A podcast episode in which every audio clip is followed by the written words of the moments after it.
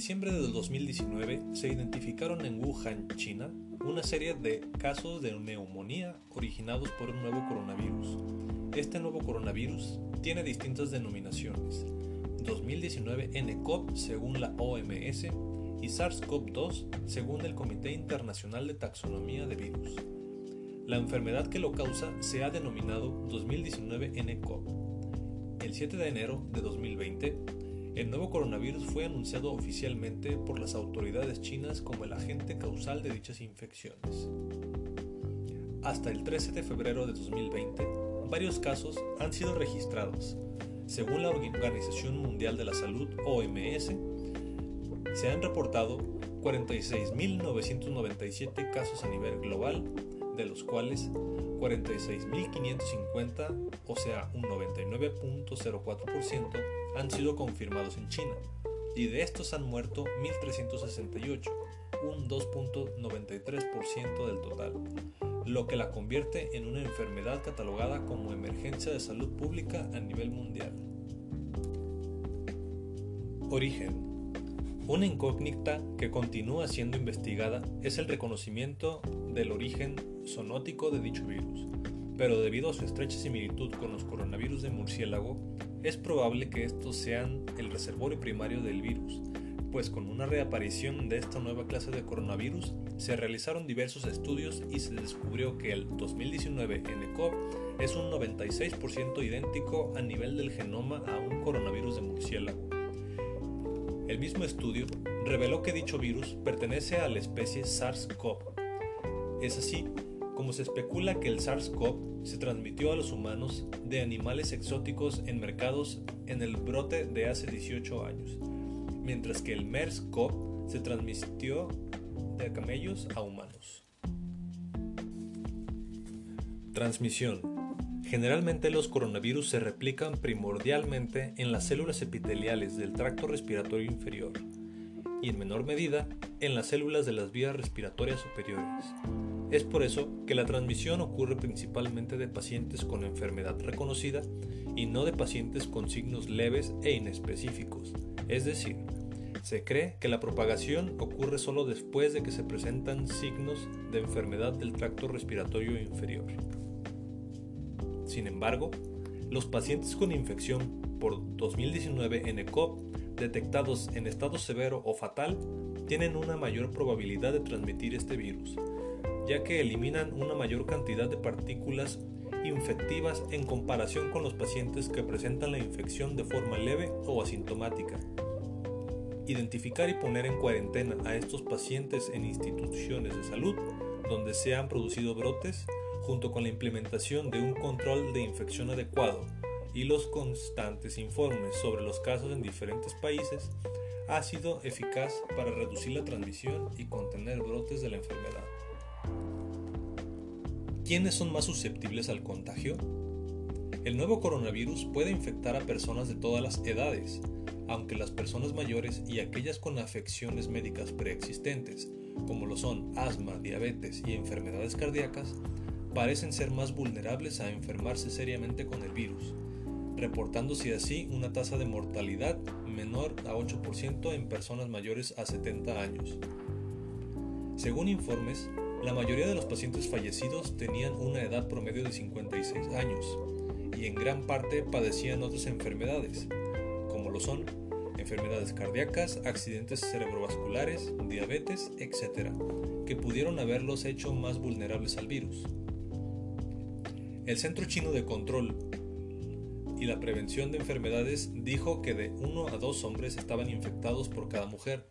Se especula que la poca susceptibilidad de las mujeres a las infecciones virales puede deberse a la protección del cromosoma X extra que contienen en comparación con los hombres.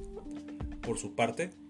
los niños comprenden una población peculiar que posee un sistema inmune distinto al de los adultos, por lo que la transmisión del virus a través de sus mamás con infección sospechada y confirmada ocurre fácilmente. Sin embargo, se ha observado una severidad menor y una mortalidad extremadamente baja. Manifestaciones clínicas. El diagnóstico de la enfermedad se ha hecho como una neumonía inducida por virus con base en los síntomas clínicos que observaron en los pacientes, similares a los de otros virus respiratorios, a su historia de exposición con otras personas con el virus y la historia de las visitas a zonas afectadas. A su vez, un estudio detallado de los primeros 99 pacientes atendidos en el hospital Wuhan Jinjintan se llevó a cabo del 1 al 20 de enero del 2020 y arrojó que de los 99 pacientes con neumonía 2019 en ECOP, el 49% tenían antecedentes de exposición al mercado de mariscos de Wuhan y el 51% tenían enfermedades crónicas. La enfermedad promedio de estos pacientes fue de 55.5 años, incluidos 67 hombres y 32 mujeres, y el periodo de incubación del virus se estimó entre 7 y 14 días.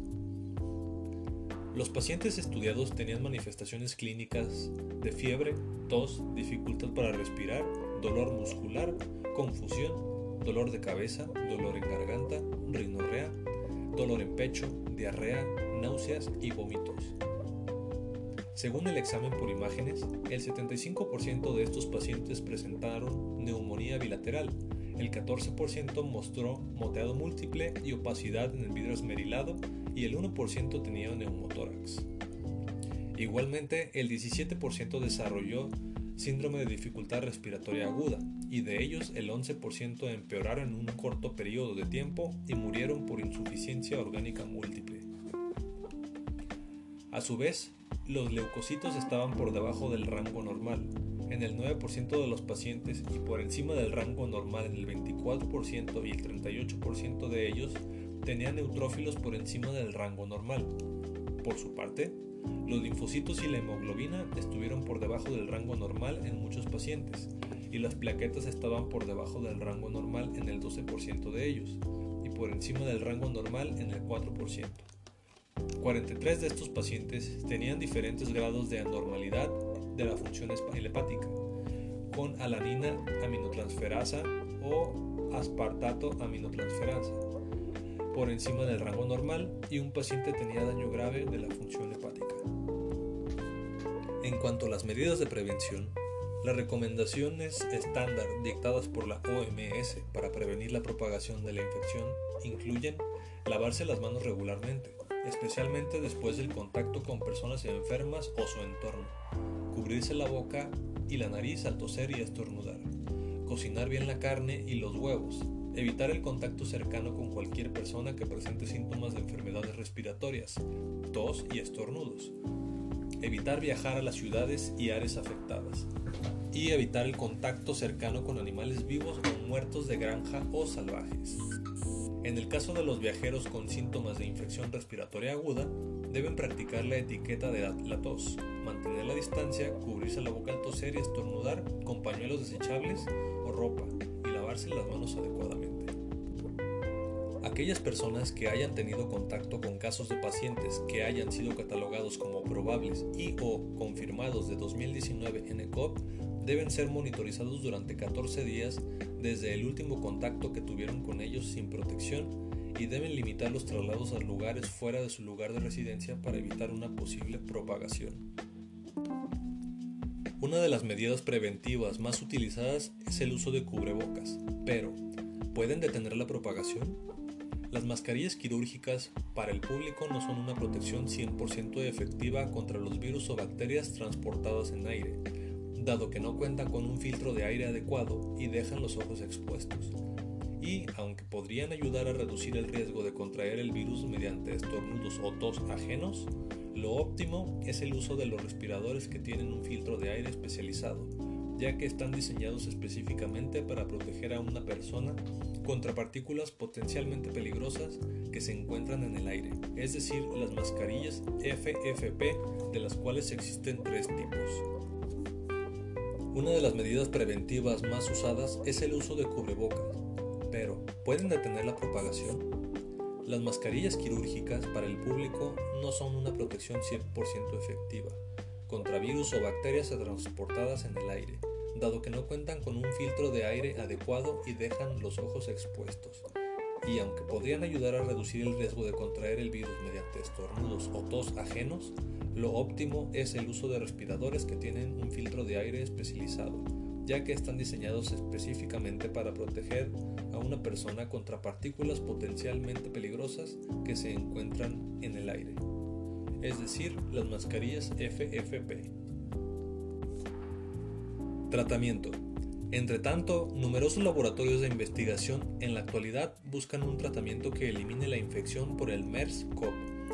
ya sea con medicamentos que ya formen parte de la industria farmacéutica y sean empleados para otras enfermedades, o bien buscando nuevas alternativas más específicas del virus, pues no se dispone actualmente de vacuna alguna ni de tratamiento específico,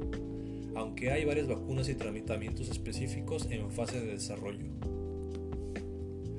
En conclusión, la Organización Mundial de la Salud se encuentra colaborando con especialistas en salud pública y sanidad animal, clínicos y científicos internacionales para reunir e intercambiar datos científicos que permitan conocer mejor el virus y la enfermedad que provoca.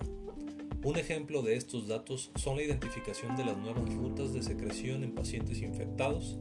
De igual manera, se han enfocado en determinar las prioridades de respuesta a los brotes, las estrategias terapéuticas en el tratamiento y los enfoques de la atención clínica. Existen análisis que sugieren que algunos anticuerpos monoclonales específicos de SARS-CoV pueden ser específicos para neutralizar el 2019 nCoV. Ciertamente, es tarea de todos contribuir para detener los brotes que han surgido en tan poco tiempo. Por ello, se aconseja a la población en general que siga todas las recomendaciones para prevenir el contagio y aunque los números fuera de China son relativamente bajos en comparación con los números dentro de ella, cada país debe estar preparado para cualquier situación relacionada con este virus.